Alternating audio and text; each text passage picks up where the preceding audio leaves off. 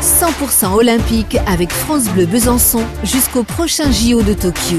Julien Laurent recueille les confidences de tous les athlètes olympiques en Franche-Comté. Pour découvrir l'envers du décor, les coulisses de la réussite d'une carrière dans le sport de haut niveau. 100% olympique, épisode 36 avec Jackie Maillot, le docteur Ossonnois en charge du pôle médical de l'équipe cycliste Groupama FDJ à Besançon où il gère entre autres le suivi santé de Thibaut Pinot, son illustre voisin départemental qui était déjà son patient avant même ses débuts dans le peloton mondial. Également médecin des Bleus du VTT qu'il va continuer à accompagner jusqu'au Jeux de Paris 2024. Jackie Maillot est aussi à la Fédération française de cyclisme le conseiller scientifique du Collège médical fédéral chargé notamment de l'encadrement de l'étude sur la prévention du dopage. Bref, une pointure, une référence dans son domaine, le franc-comtois, qui ne laisse rien au hasard dans l'optimisation du suivi médical et donc la performance pour ces coureurs de la Groupama FDJ. Prise de sang régulière pour une nutrition adaptée avant et après course, importance de la récupération à base de cryothérapie et de sommeil le plus récupérateur possible grâce aux matelas personnalisés qui suivent l'équipe sur les grands tours par exemple et la méthode, la patte, le savoir-faire, Jackie Maillot, c'est aussi notamment la désinfection quotidienne de toutes les chambres d'hôtel ou encore l'indispensable suivi psychologique du cycliste de haut niveau, toujours sous pression. Le souvenir des JO. Pour vous, Jackie, est-ce que c'est forcément du, cyclisme, du, vélo, ou alors, euh, en tant que médecin euh, du sport, euh, c'est une performance, une belle histoire, ou une triste histoire, olympique d'ailleurs, qui vous a marqué à jamais? Je dirais que le, le, meilleur souvenir des Jeux Olympiques, c'est la médaille d'or de Julien Absalon. En plus, euh, Jean-Christophe Perrault fait deuxième, médaille d'argent donc aux Jeux de Pékin en VTT. Donc euh, là, c'est un, très beau souvenir. Surtout que j'ai eu à les côtoyer après, c'est vraiment, euh, un très beau souvenir. En plus la Groupama FDJ, euh, vous êtes également donc conseiller scientifique du Collège médical fédéral à la FFC, la Fédération française de cyclisme, et vous êtes aussi le, médecin des, Bleus du, VTT. Donc c'est pour ça, euh, Julien Absalon, forcément la petite dédicace, quoi. Oui, voilà, j'ai eu l'occasion de, travailler avec Julien euh, avant, bien sûr, qu'il prenne sa retraite. Je l'accompagne toujours dans, dans, son, dans son équipe. Oui, j'accompagne le, VTT, euh, l'équipe de France VTT depuis huit ans maintenant. Et vraiment, c'est des très beaux souvenirs. C'est et vraiment, c'est. J'espère qu'on en aura encore plus, de plus beaux donc au, mois d'août. Et, j'espère qu'on va vivre de grands moments donc euh, avec euh, aussi bien les compétitrices féminines, hein, euh, Pauline Ferrand-Prévot qui revient à son meilleur niveau déjà depuis depuis deux ans, avec Loana Lecomte qui qui déstabilise un peu tout le monde parce que tellement la petite, elle est la petite jeune là, qui, la petite jeune, oui, qui tout à fait qui est qui est très très brillante, un talent fou, très sérieuse, très appliquée dans son travail, voilà. Et puis chez les hommes aussi. On a Jordan Sarro, champion du monde en titre, et puis euh, Victor Koretsky, les deux sélectionnés chez les hommes, et qui sont très brillants et qui sont très très concentrés dans l'approche de, ces Jeux Olympiques. Le rêve olympique. Dans votre équipe euh, Groupama FDJ, euh, pour ces Jeux de Tokyo en, 2021, vous avez notamment votre Suisse, Stéphane Kung, qui fait partie des meilleurs spécialistes mondiaux du contre-la-montre ça serait quand même génial de le voir ah, avec une belle médaille d'or. C'est vrai que ça serait une énorme satisfaction pour tout le staff euh, de la groupe AMADJ qui accompagne Stéphane Kung depuis trois ans maintenant, et notamment son entraîneur Julien Pinault, quoi, qui, qui fait beaucoup beaucoup de d'accompagnement euh, avec Fred Grapp qui recherche le moindre détail sur l'aérodynamisme, sur euh, le matériel, et ça serait une belle satisfaction pour, pour toute l'équipe, c'est évident. Vous, donc, qui accompagnez depuis de nombreuses années aussi maintenant donc l'équipe de France de, de VTT, Paris 2024 vous allez pousser au moins jusque-là, obligatoirement. Oui, je, je, garderai, même si, bon, voilà, je suis plus un jeune médecin. Donc, on a de l'expérience qui est bien, mais bon, voilà, il y a, beaucoup d'accompagnement. Quand on est médecin, on passe euh, pratiquement 150 à 200 jours par an sur les courses. Donc ça perturbe énormément la, vie privée, la, vie privée, la vie familiale. Donc voilà, il y a un moment, faut faut penser aussi à tout ça. Donc c'est vrai que égoïstement, on a on, vit notre passion, mais bon, euh, voilà, il y a notre famille. Alors j'ai prévu de, de, de, diminuer un petit peu ma présence sur les courses, mais c'est vrai que en plus, toute cette équipe de France euh, qui sera présente aux Jeux Olympiques, c'est l'équipe de France actuelle. On a, comme je l'ai dit tout à l'heure, Loana Lecomte ou, Pauline, qui seront vraiment, ou même nos, garçons, euh, euh, Victor Koretsky ou Jordan Sarrou, qui seront encore présents en 2024. Donc c'est sûr que c'est difficile de les laisser tomber comme ça, parce qu'il y a une belle connivence et une belle complicité avec eux. Donc oui, je, les accompagnerai jusqu'à Paris Paris 2024, c'est clair. C'est une belle aventure, hein, une belle aventure sportive, mais aussi humaine, parce qu'il y a toute cette préparation. Euh, on se voit régulièrement. Il n'y a pas une semaine sans que, sans, que j'en ai un au téléphone de, de l'équipe de France de VTT. Donc c'est sûr que c'est une belle aventure humaine, c'est un bel objectif. Ça, c'est un gros avantage qu'on a, quoi. C'est vrai de vivre de tels, de tels moments. 100% olympique avec France Bleu Besançon jusqu'au prochain JO de Tokyo. Jackie Maillot, donc le suivi médical des, sportifs de haut niveau et de vos, cyclistes en particulier, alors ça a beaucoup, beaucoup évolué euh, aujourd'hui, hein. c'est très très très vaste, ça n'a plus rien à voir avec euh, juste, je mets des guillemets, hein, le, massage d'après-course, euh, même si ça, c'est encore évidemment toujours très important. Hein. C'est vrai qu'il y a eu un tournant depuis à peu près une quinzaine d'années. Avant, donc le, médecin d'équipe ou le médecin de course, eh ben, ça soignait les blessures, les blessures euh, sur euh, des chutes ou des blessures tendinites ou lésions musculaires. Alors que maintenant, depuis une quinzaine d'années, on s'est aperçu que les charges de travail sont de plus en plus importantes chez les coureurs et on s'est aperçu que finalement, si le coureur, un coureur performant, ça doit être un coureur en bonne santé. Donc maintenant, on fait beaucoup de prévention. 80% de mon travail, c'est de la prévention. On sait que les charges de travail que s'inflige un, coureur, c'est entre autour des 25-28 euh, heures de, vélo par semaine. Donc euh, de vélo et, le reste, parce qu'il y a tout un gainage, une préparation physique euh, générale qui, fait partie intégrante de leur, de leur programme hebdomadaire. Donc c'est des grosses charges de travail. Forcément, sur l'organisme, ça a des impacts. On s'aperçoit que c'est vrai que ça a toujours été décrit que le sportif de haut niveau était quelqu'un d'immunodéprimé, c'est-à-dire qu'il était très fragile immunitairement. Donc maintenant, on travaille beaucoup. Et euh, dans l'équipe, par exemple, Groupama FDG, on a mis beaucoup, beaucoup de choses en place. Je dirais que la, première chose, c'est de collaborer avec l'entraîneur. Euh, on sait que en fait, s'entraîner, c'est créer des adaptations. Créer des adaptations aussi bien métaboliques, physiologiques, pour que le coureur aille plus haut dans ses charges de travail et dans sa performance. Et, et personnalisé, parce que chaque individu, chaque sportif est différent. Ah ben, bien sûr, on a chacun une génétique différente. Et euh, ça, c'est un petit peu l'art de l'entraîneur, d'essayer d'exploiter, de bien connaître son coureur pour travailler à des zones d'intensité de manière à progresser. La préparation physique. Parce qu'on peut avoir tout l'inverse. Si on va trop loin, trop haut, trop vite et de manière inappropriée, de manière non individualisée, eh ben le, coureur peut être euh, en, surentraînement, en ce qu'on appelle un overreaching. Et là, on n'est plus dans la performance. Au contraire, le coureur euh, perd tout, tout, à fait euh, ses, ses, repères de performance. Quoi. Et la prévention dont vous parlez, qui représente 80%, vous dites finalement, de votre, votre travail, votre boulot, Concrètement, c'est quoi la prévention? C'est euh, les bons conseils euh, au bon moment, aux, bons hommes ah, C'est pas que, que, que des bons conseils. Oui, euh, bien sûr, mais le quand on fait des charges de travail comme ça, donc on a l'organisme utilise donc des nutriments parce qu'il faut nourrir le muscle, faut gérer toutes les, les, les, déchets entre parenthèses que le, la charge de travail induit, que le travail musculaire induit.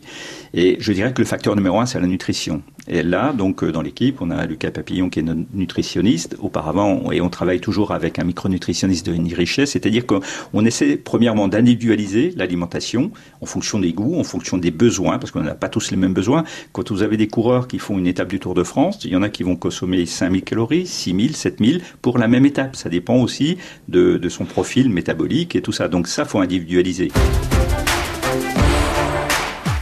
faut individualiser donc euh, aussi l'hydratation. Sur une étape du Tour de France, par exemple, on est à 10 à 12 litres d'apport.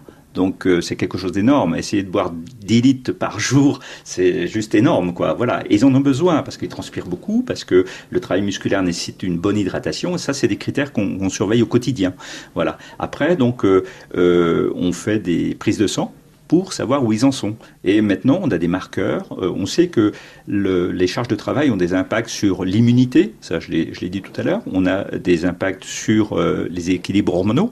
On sait que, par exemple, les hormones du stress physiologique qui permettent de faire des efforts, ça va être le cortisol, ça va être la testostérone. Si on a des apports, toutes ces hormones sont fabriquées à partir de ce qu'on mange, notamment le cholestérol. Donc, faut qu'il y ait aussi une alimentation suffisamment variée, suffisamment qualitative, justement, pour fabriquer et s'adapter à ces charges d'entraînement. Donc, charge à nous de surveiller à la fois leur nutrition, de se baser sur des, marqueurs biologiques, des prises de sang, pour savoir si tout est, tout est bien adapté. Oui, c'est ça, parce que quand ils sont chez eux, parce que ça arrive quand même, voilà, euh, il pourrait euh, faire quelques petits écarts. Sauf que, bon, bah, vous le voyez, donc avec ces fameuses prises de sang notamment. Mmh. Quoi. Oui, on le voit. C'est pas du flicage, c'est c'est pour eux finalement. Ah, c'est pour eux. De toute façon, le cycliste a très bien compris que s'il faisait des écarts alimentaires, euh, il allait vite le payer. C'est lui qui allait le payer sur le vélo, quoi. Voilà. Et ça, maintenant, on n'a plus besoin de fliquer euh, à ce niveau-là. Ils ont tous bien compris. Et quand on leur euh, débriefe une prise de sang, ils voient très bien aussi s'il y a des marqueurs qui sont dans les normes, pas dans les normes. 100% olympique avec France Bleu Besançon jusqu'au prochain JO de Tokyo. On sait maintenant, par exemple, et ça c'est tout récent, ça mérite encore beaucoup de recherche, on sait que maintenant, donc, euh, l'impact des charges de travail, les charges de travail ont un, gros impact sur l'intestin, sur le microbiote, ce fameux microbiote dont on parle tant. Et on sait maintenant, on, on, constate que les cyclistes de haut niveau ont un microbiote complètement différent de monsieur tout le monde. Alors on ne sait pas pour l'instant c'est la poule et l'œuf, quoi. On ne sait pas si tous les cyclistes sans exception. Ah oui, oui, ils ont ils ont ils ont des particularités, notamment des bonnes bactéries, des bactéries hautes, euh, qui favorisent leur métabolisme énergétique, c'est-à-dire qu'ils favorisent chez eux l'utilisation des glucides qu'on leur apporte, euh, des sucres qu'on leur apporte régulièrement pour nourrir le muscle et, et, le cerveau. Le cerveau, il se nourrit essentiellement de glucides, de, de sucre. Donc ça, et, et, et ça c'est important parce que euh, on sait maintenant que on, a un cœur de sportif, on a des muscles de sportif, mais le point faible du sportif, c'est l'intestin. L'intestin, pourquoi? C'est parce que les cellules vivent très peu de temps. Elles vivent entre 36 et 48 heures. Donc elles n'ont pas le temps de s'adapter aux charges de travail. Le cœur, il s'adapte, il grossit et il bat plus lentement. Voilà, il s'adapte aux charges de travail. L'intestin, il n'a pas le temps de s'adapter. Donc c'est vraiment le maillon faible. Et on sait que si on fait des grosses charges de travail, euh, avec des épisodes de déshydratation, parce qu'on peut courir avec des températures de 2 degrés ou de 30 degrés, donc euh, l'intestin, il réagit pas tout à fait pareil. Et on doit s'adapter à toutes ces prises alimentaires, donc de manière à protéger un peu tous ces organes. Et euh, Jackie Maillot, donc euh, médecin en, en, chef ici euh, à Besançon, ici au QG en tout cas, la, mmh. la, la Groupama FDJ. Et ma sœur, il y a les ostéos aussi. Tout ça aussi, ça a évolué. Massage, c'est vrai qu'on l'utilisait depuis des années, des décennies, mais on ne savait pas exactement le rôle. C'est quoi la technique? Maintenant, on le sait depuis 10 ans que le rôle du massage est très important, de manière à désenflammer le muscle après les, charges d'entraînement. Et on, en massant, on stimule la fabrication de mitochondries. Les mitochondries, c'est les petites usines nucléaires qu'on a à l'intérieur de nos cellules pour fournir de l'énergie et permettre une contraction musculaire et permettre aux muscles de, de, fournir un mouvement. Voilà, mais ça on le sait depuis très peu de temps. Mais le massage, c'est un outil à la récupération. On ne fait pas que des massages. Il y a le, toute l'hydrothérapie, vous savez, les bains de froid, les, les bains alternants chaud et froid, justement pour calmer l'inflammation et éliminer les déchets. Et tout ça au niveau musculaire. On a la cryothérapie corps entier. On a bien sûr. dont vous disposez ici à Besançon. Oui, hein. tout à fait. Oui, on dispose ici au centre. Donc c'est très intéressant. Sur le Tour de France, on le fait aussi. Et puis on, on a aussi, bien sûr, tout un, un, timing très précis dans la récupération métabolique. C'est-à-dire qu'on sait, l'organisme est très bien fait. On sait que quand le coureur finit son étape, on a une heure pour recharger refaire les stocks en, en glycogène, donc les réserves d'énergie. Donc on a une heure. Donc on, a un timing très précis. Le coureur, il sait que quand il quitte, quand il pose le vélo au bus, il monte et il doit déjà penser à l'étape du lendemain. Donc il a des boissons techniques et des boissons glucidiques techniques. On a des protéines pour réparer toutes les petites lésions musculaires qui étaient induites par, euh, par l'effort pendant l'étape. Et il y a un timing très très précis. On doit se réhydrater parce que un coureur peut perdre quand on court une étape, on, a beau boire, euh, là-bas c'est à peu près un bidon de 600 ml par heure, mais on sait que de toute façon on va que compenser la moitié de ce qu'on qu'on a perdu. Et quand il fait très chaud, on peut perdre jusqu'à un litre de sueur, donc un kilo de sueur, donc par heure de course. Donc vous voyez, il y a des fois, on a des coureurs qui perdent 3-4 kilos sur une, séance, sur une étape. Donc tout ça, faut le récupérer. Donc on, on, a une surveillance, on a mis en place des, un timing très précis, et le coureur sait à quel moment il doit prendre ceci, cela, avec l'utilisation de beaucoup de boissons techniques. Et dans le même ordre d'idée, Jackie Maillot, pour la, la récupération la, la, plus optimale possible, a le sommeil. Bien dormir, euh, c'est déjà avant tout euh, un bon matelas. Ça semble évident euh, dit, comme ça, mais vous, vous avez poussé ça, cet aspect-là, encore plus, plus loin, la Groupama FDJ. Alors, pour accompagner nos coureurs, oui, on sait que le sommeil, c'est la meilleure récupération. Un mauvais sommeil, une nuit ça passe, deux nuits ça passe, la troisième nuit, c'est un impact important sur la performance. Pendant le sommeil, on récupère, on stimule des hormones, notamment l'hormone de croissance, qui permet toutes les petites réparations musculaires. Ça, c'est très important. Et euh, oui, pour optimiser cela, donc l'équipe Groupama FDJ a un, un partenariat avec Tempur et les coureurs nous disent la différence. Ils ont exactement le même matelas en course qu'ils ont à leur domicile. Donc comme ça, ils ont, c'est des matelas de très grande qualité euh, et ils ont une récupération, un sommeil beaucoup plus réparateur. Ça, ça a l'air entre guillemets gadget, mais ça ah non, absolument pas. Quoi. C'est pas un gadget. Non, non, non. Vraiment, on, on s'aperçoit que que nos, nos coureurs euh, récupèrent beaucoup mieux et d'ailleurs ils le ressentent. Il y a un ressenti de, de leur sommeil et puis nous on le voit. Euh, toutes les, les, performances donc sont de meilleure qualité, notamment dans les troisièmes semaines d'un grand tour. Là, on sort du Giro et on a, on a vu que même nos jeunes qui faisaient leur premier grand tour, et ils étaient encore performants, même les derniers jours, quoi, dans les états de montagne. Donc c'est important. Pour nous, c'est des bons, bons indicateurs qu'on va dans le bon sens en, en aidant la récupération euh, sous tous ces détails. 100% olympique avec France Bleu Besançon jusqu'au prochain JO de Tokyo. Votre premier cobaye, entre guillemets, euh, justement sur, sur les matelas, c'est Thibaut euh, Pinot, votre compatriote euh, au Saunois, euh, Jackie. C'était un bon cobaye, justement. Oui, c'est sûr. Quand c'est le leader de l'équipe comme oui, ça. Oui, mais le leader, voilà. il a toujours beaucoup plus de stress que les autres, c'est évident. Donc, euh, en plus, il y a le stress de la course, puis il y a le stress psychologique, parce que un leader, bah voilà, il a des obligations aussi. Hein, c'est un meneur dans tous les sens du terme. Il a pas le droit, il a, il doit montrer le bon, le bon exemple, le bon chemin. Et c'est vrai que souvent les leaders ont des troubles du sommeil. Euh, voilà, on finit les courses de plus en plus tard. En plus, il y a, il y a tout ce stress psychologique normal, quoi. Voilà, toute cette pression qu'on va dire. Et c'est vrai que Thibaut, donc euh, voilà, un meilleur sommeil avec ce, genre de, matelas et, c'est important, matelas et oreiller, quoi. Voilà, donc ça c'est un, très important pour lui. Et, et pour l'équipe dans son ensemble, euh, sur un grand tour, sur le Tour de France, sur un Giro euh, ou d'autres courses. Euh, en tout cas sur ces grosses courses-là, euh, c'est une sacrée logistique aussi, euh, euh ces fameux matelas ouais. qu'il faut faire naviguer aussi de ville en ville. Alors oui, c'est une grosse logistique, on le fait depuis deux ans maintenant. Les petits secrets de la réussite.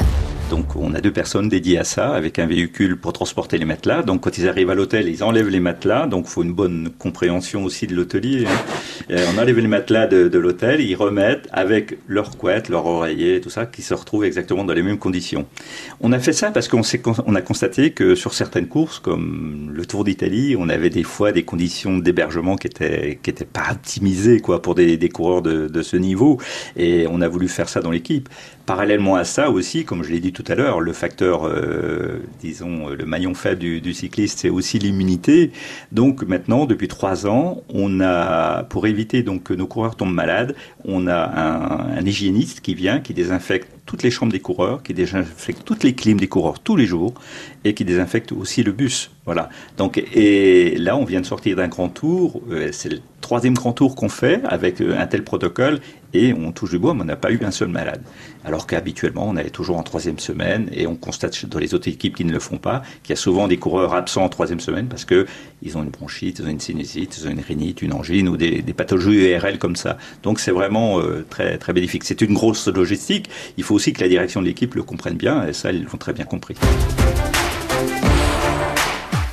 Donc là, on parle vraiment du, du corps. Parle un petit peu de la tête aussi. Je reviens sur les, les masseurs, les, les kinés. C'est aussi des confidents, hein, depuis toujours, pour, pour les coureurs, sur les, les tables de massage. Euh, c'est très très important aussi, ça, la, la tête, le domaine mental, psychologique. Aujourd'hui, plus que jamais, on parlait de Thibaut euh, Pinot, euh, les grands leaders sous, sous, énormément de pression médiatique notamment. Euh, voilà, il faut être costaud quoi, dans, dans, la tête aussi quoi. Oui, il faut être, faut être très costaud et c'est vrai que chaque euh, coureur a son masseur euh, préféré, c'est clair. Il veut être parce que le masseur c'est pas uniquement le masseur, c'est aussi le confident. Pendant une heure, on leur fiche la paix, ils sont dans leur chambre, le coureur se détend un petit peu et puis quand il y a des petits soucis, c'est le, le, masseur, c'est le premier averti, parce que c'est lui qui a le compte rendu de la journée du coureur, quoi. Voilà. Donc il y a une relation, je dirais, de sympathie, voire parfois même affective, qui se crée entre le coureur et son masseur. Donc c'est pour ça que c'est important. Le, le, coureur a besoin de retrouver donc des personnes en qui il a confiance, des personnes avec qui peut se confier. Le stress est très important. C'est du sport professionnel à très haut niveau, avec des impacts médiatiques importants. Avec euh, ben aussi, il faut satisfaire. On a des sponsors qui engagent des sommes importantes. Il faut aussi qu'ils soient satisfaits. Et tout ça, ça crée une pression. Hein. C'est pas le vélo d'il y a 50 ans où euh, voilà, on partait un peu la, la fleur au fusil sur les courses. Non, là vraiment, ça s'est très très professionnalisé. La préparation mentale.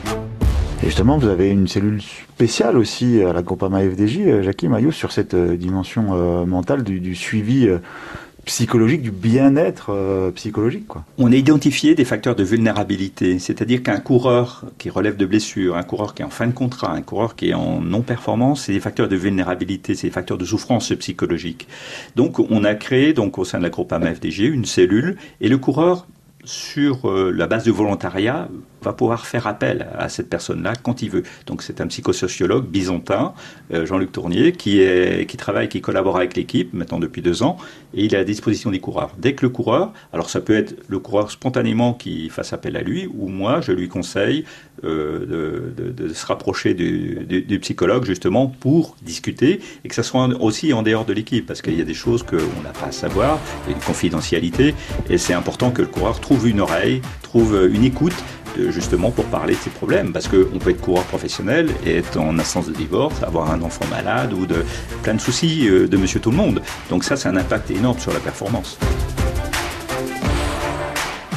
Vous avez vu concrètement euh, le changement justement chez des coureurs qui utilisent ces, services de, votre psychosociologue? Oui, il y a, il y a bah, certains coureurs, il y a des coureurs qui n'osent pas y aller parce que c'est leur intimité et ils veulent pas, voilà, ou ils jugent qu'ils n'ont pas. Vous savez, le terme de psy, en général, que ce soit psychiatre, psychologue, psychosociologue, c'est tabou, oui, voilà, c'est tabou. en France. Alors que les Américains, par exemple les Anglo-Saxons, on le voit, c'est un accompagnement quasiment systématique, parce qu'on sait que pour être performant, il faut un bien-être physique, mais aussi mentale. Et on sait que la souffrance mentale est importante sur un vélo. C'est certainement aussi un facteur limitant de la performance, c'est la souffrance mentale, parce que vous savez, euh, moi je retire mon, j'avais beaucoup de respect pour eux, euh, dans le sens que c'est un état de souffrance. ils ont plus de moments de souffrance euh, physique et psychologique que de moments de bien-être, c'est évident.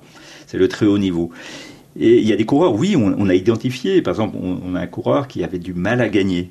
Il y avait une peur de gagner. Et ça, on le rencontre dans différents sports, comme le tennis. Et là, l'accompagnement nous a permis d'identifier pourquoi, d'identifier les raisons, donc on a trouvé des, solutions. Et, et, et, et ça, ça, va beaucoup mieux. 100% olympique avec France Bleu Besançon jusqu'au prochain JO de Tokyo. Jackie Maillot, euh, on en a parlé en, au tout début votre boulot, c'est aussi de gérer bon, bah, les blessures, parce que ça arrive, même s'il y a beaucoup de prévention, bon, bah, ça arrive, comme dans tous les sports. La blessure, les, les, soucis de santé en général, donc à gérer, à diagnostiquer, donc c'est pas simple non plus. Et ça peut même être euh, un casse-tête, hein, parfois. Euh, on pense évidemment donc à, à, Thibaut Pinot et son satané problème de dos, hein, qui, le, qui le handicap là depuis de, de, trop longs mois, depuis le dernier Tour de France en, en septembre 2020. Ça, c'est frustrant pour vous en tant que médecin de, de se dire euh, on n'arrive pas à le, à le, réparer entre guillemets? Il y a deux choses. Euh, déjà, le mal de dos, c'est un mal qu'on rencontre de plus en plus souvent chez le cycliste. Auparavant, on les, avait très peu. Maintenant, on les a de plus en plus souvent. Pourquoi? Parce qu'on utilise des matériaux en carbone, donc très rigides, avec des roues en carbone, avec des boyaux très gonflés. Donc il y a une transmission de vibration de la route euh, qui est très importante. Et, et ça, c'est un impact neuromusculaire très important, notamment sur le dos. Deuxièmement, on, fait des charges, ils font des charges de travail avec des intensités de plus en plus élevées et de plus en plus soutenues. Euh, donc ça, c'est un impact aussi. On s'aperçoit qu'on pédale pas qu'avec les gens, on pédale aussi une transmission d'effort de toute la partie haute du tronc. Voilà. Et troisièmement, c'est vrai que pour Thibaut, c'est très très frustrant parce qu'il a enchaîné trois grosses chutes et, dans sa préparation du Tour de France.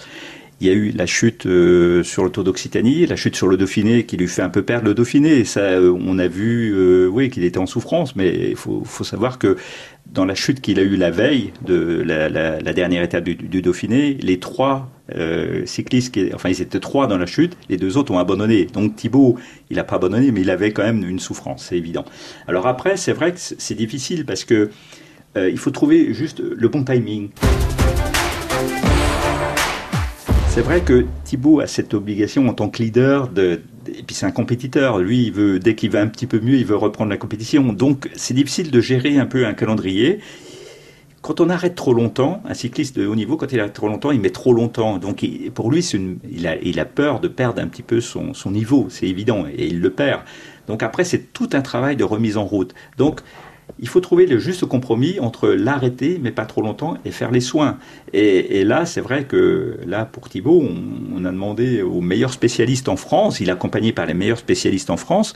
Là, on, est sur la voie de l'amélioration, mais pour être à 100% au haut niveau, notamment pour être compétiteur sur un Tour de France ou un Vuelta ou un Giro, faut vraiment qu'il n'y ait plus de grains de sable dans, l'engrenage. Là, pour l'instant, il n'est pas en état de reprendre des compétitions au niveau. Il les a repris les compétitions, mais on s'est très vite aperçu que la, douleur le rattrapait. Et voilà, pour l'instant, il fait un travail de rééducation très soutenu.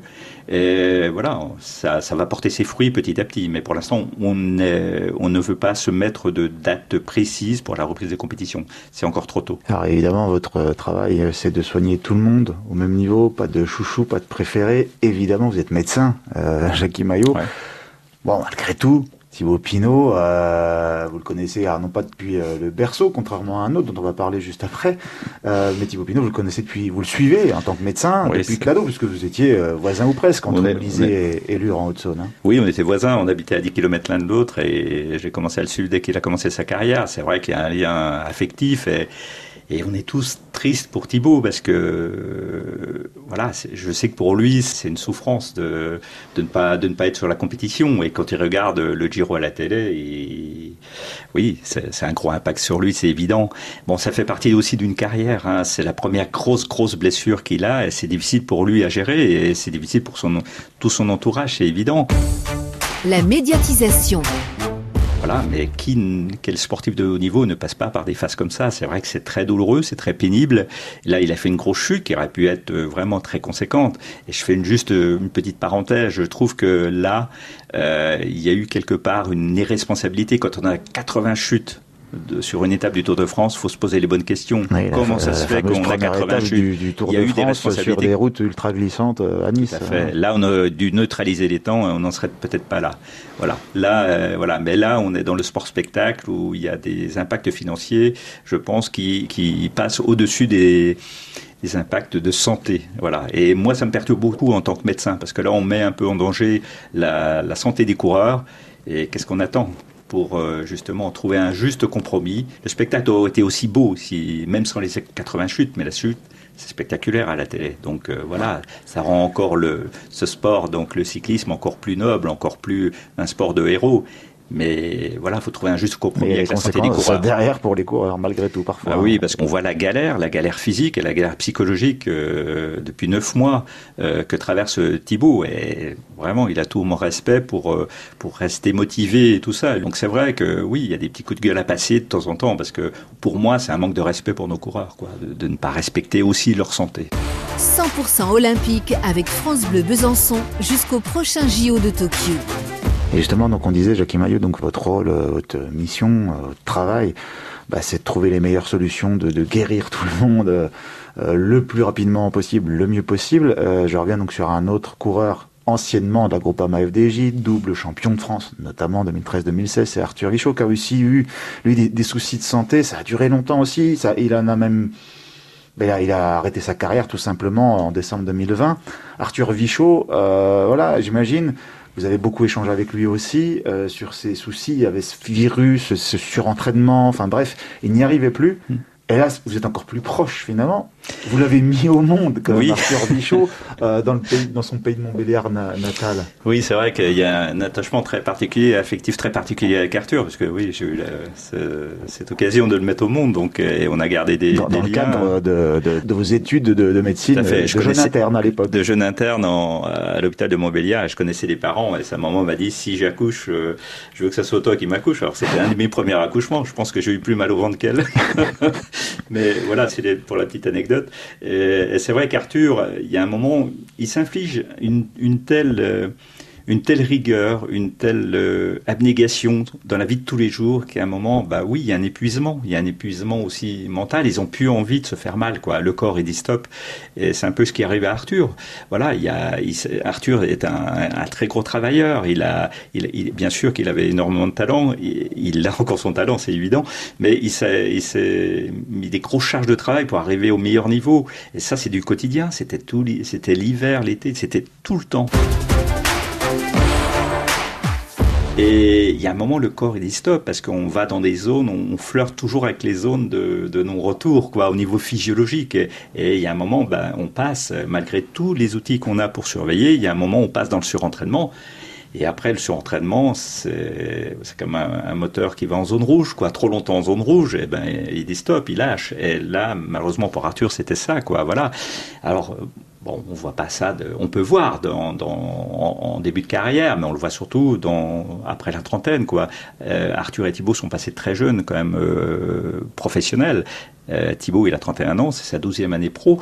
Donc euh, Arthur, il a fait à peu près une douzaine d'années aussi. Donc c'est des moments un peu un peu difficiles.